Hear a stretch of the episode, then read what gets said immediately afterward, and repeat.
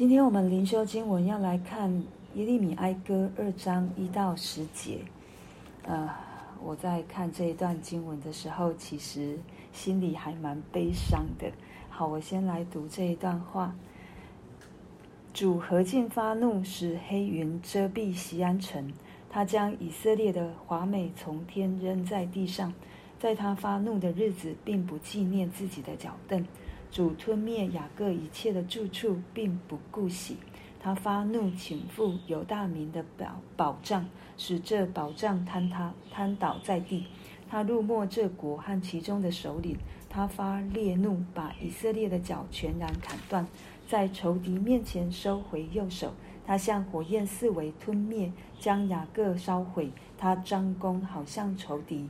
他站着，举起右手，如同敌人将越人眼目的进行杀戮，在西安百姓的帐篷上倒出他的愤怒，像火一样。主如仇敌吞灭以色列和西安的一切宫殿，拆毁百姓的宝藏，在犹大民中加增悲伤哭嚎。他强取自己的帐幕，好像是园中的窝棚。毁坏他的聚会之处，耶和华使圣节和安息日在锡安都被忘记，又在怒气的愤恨中藐视君王和祭司。耶和华丢弃自己的祭坛，憎恶自己的圣所，将宫殿的墙垣交付仇敌。他们在耶和华的殿中喧嚷，像在盛会之日一样。耶和华定意拆毁锡安的城墙，他拉了准绳，不将手收回，定要毁灭。他使外郭和城墙都悲哀，一同衰败。锡安的门都陷入地内，主将他的门栓毁坏、折断。他的君王和首领落在没有律法的列国中，他的先知不得见耶和华的异象。锡安城的长老坐在地上默默无声，他们扬起尘土落在头上，腰束麻布。耶路撒冷的处女垂头至地。从第一节到第十节，我们哦前面几节一到五节哦六节左哦六节左右。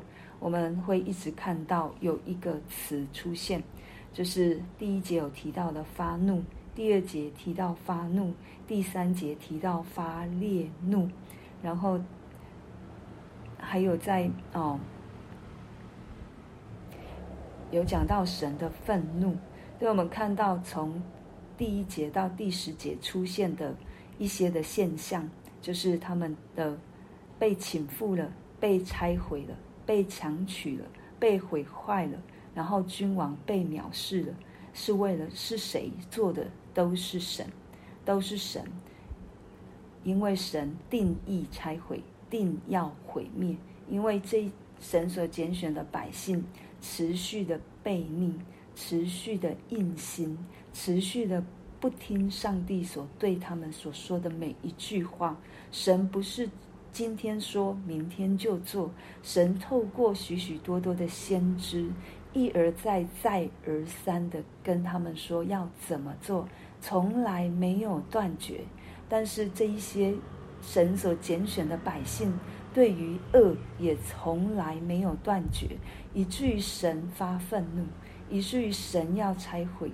以至于神不纪念，第一节说不纪念，第二节说不顾惜，第五节说主如仇敌吞灭。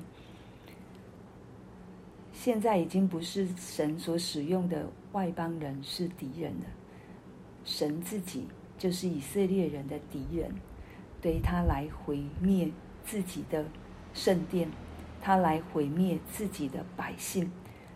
原本纪念百姓的神已经不纪念了，原本连续爱惜怜悯慈爱的神已经不怜悯了，原本应该是帮助他的百姓的神已经不帮助，成为了敌对。我们都会看到这一段，为什么我会悲伤？是因为我在想教会，我在想教会的光景。如果我们认为神的恩典不会消失，就凭着己心己意做我们想要做的事情，其实我们也会面对到如同以色列人所面对的，神会不在。神因为以色列人的背约，第一节说不纪念自己的脚凳，这脚凳就是神的约柜，约柜代表着神立约，这是一个记号。对，神从头到尾都在跟我们立约，他现在毁我们毁约了，他在实行实行生命记当中，摩西对以色列人所说的：当他们毁约，当他们不在神的约当中的时候，他们所面临的，对，这是选择，这真的是选择，对，不是神没有做他要做的事情，而是我们人的选择到底是什么？我们到底是选择神所要我们做的，选择神的慈爱怜悯，选择住在神里面，还是选择我们住在世界当中，跟世界妥协，因着世界的价值观而活？所以我们很容易，也如同以色列人一样，对这个神不在的光景，其实比任何一件事情都还要悲伤，都还要可怕。神自己拆毁的，对，他不要只是一个外在看得见的圣殿，他要看见他需他想要的是我们这一些就是神的殿，我们自己就跟神的关系是实在的，跟神的关系是没有虚假的。当保罗的书信提摩太后书三章五节，他跟前面一到四节说了某一些人有什么样的一些的表现，都是跟神敌对的这一些的表现。然后三到五啊三章五节提到说，这一些人有近前的外貌，却没有了近前的实意。神往往要的看的不是我们外表，不是那一个道貌岸然，不是那一个伪善，不是那一个如同。法利赛人一样的那一个假装，神要的都是我们的心。无论我们的外在的这个殿、教会多么的辉煌，多么的富丽堂皇，多么的好，多么的漂亮，如果我们不敬畏神，如果我们不遵从神，如果我们远离神，如果我们跟神的约背对了，神不会在的。我们有什么资格要求神在呢？神很可以不在，他会让我们有这样的一个荣美的殿建筑物，可是却神却不在。这对教会来说一点意义都没有。为什么称为教会？是因为我们有神，我们有主，因为耶稣基督在我们的里面。因为耶稣基督与我们同住，这个圣殿的拆毁就代表着神已经不在了。起初出埃及记的时候，神对以色列的百姓说：“你们要建造圣殿，要建造会幕，为的是什么？让以色列人知道神住在他们中间。”可是当他们与神远离敌对的时候，神就明明白白的告诉他们。我已经不在，我远离了。这给我们教会一个非常大的提醒：我们跟神的关系是真的呢，还是假的？我们跟神的关系只是做做样子，礼拜天来聚聚会，或者是晚上来聚聚会而已。还是我平常每一天、每一时、每一刻，我都跟神有亲近的关系。这是我的神，是我承认的神。我活出来的样式，就是神所要我活出来的样式。我们可以这么坚定的来对自己说、对神说吗？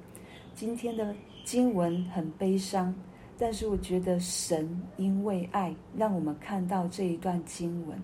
他就是舍不得他的百姓再一次经历这样的光景，所以他透过这样的言语来对我们说：当趁时间还有的时候，赶快回转悔改，如同在约翰一书里面二章二十四节说的，其实对我有很大的提醒。他这里说：“论到你们，勿要将那从起初所听见的，常存在心里。若将从起初所听见的存在心里，你们就必住在子里面，也必住在父里面。”对，求神帮助我们，常常、常常想起那起初的爱，常常想起我们当初怎么认识神。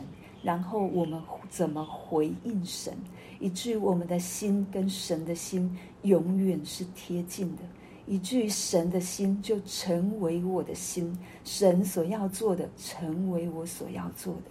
求神看顾他的教会，不只是大道，是全部属神的教会。我们都真的回转、悔改、归向神，完全是活在上帝的心意里面。求神透过今天的话语，不是让我们的心下沉，而是再一次让我们知道，我们定义要跟随主，神就随时与我们同在。所以有人说旧约的神很严厉，是没有错，但是为什么要？因为他的百姓远离了神。如果神不严厉，不让他的百姓有感觉。就是死，神不要如此。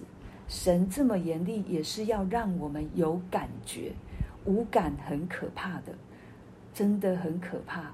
如果当在一个地震当中，我们都无感，不知道要逃，何时大楼要倒塌，我们就被压压伤了，我们就被压死了。所以神必须用我们有感的来对我们说话，来提醒我们。一再都要看见的是神的爱，凡神所爱的必管教。虽然当时会痛苦，但是事后我们真要感谢神。如果神不管教，我们就落入到一个黑暗的光景当中，一点盼望都没有。我们来向神来祷告，为着我们的教会，为着神的百姓来祷告。对，有如果如今人就在罪当中。没有悔改回转，神一再一再的提醒他，仍旧硬心的。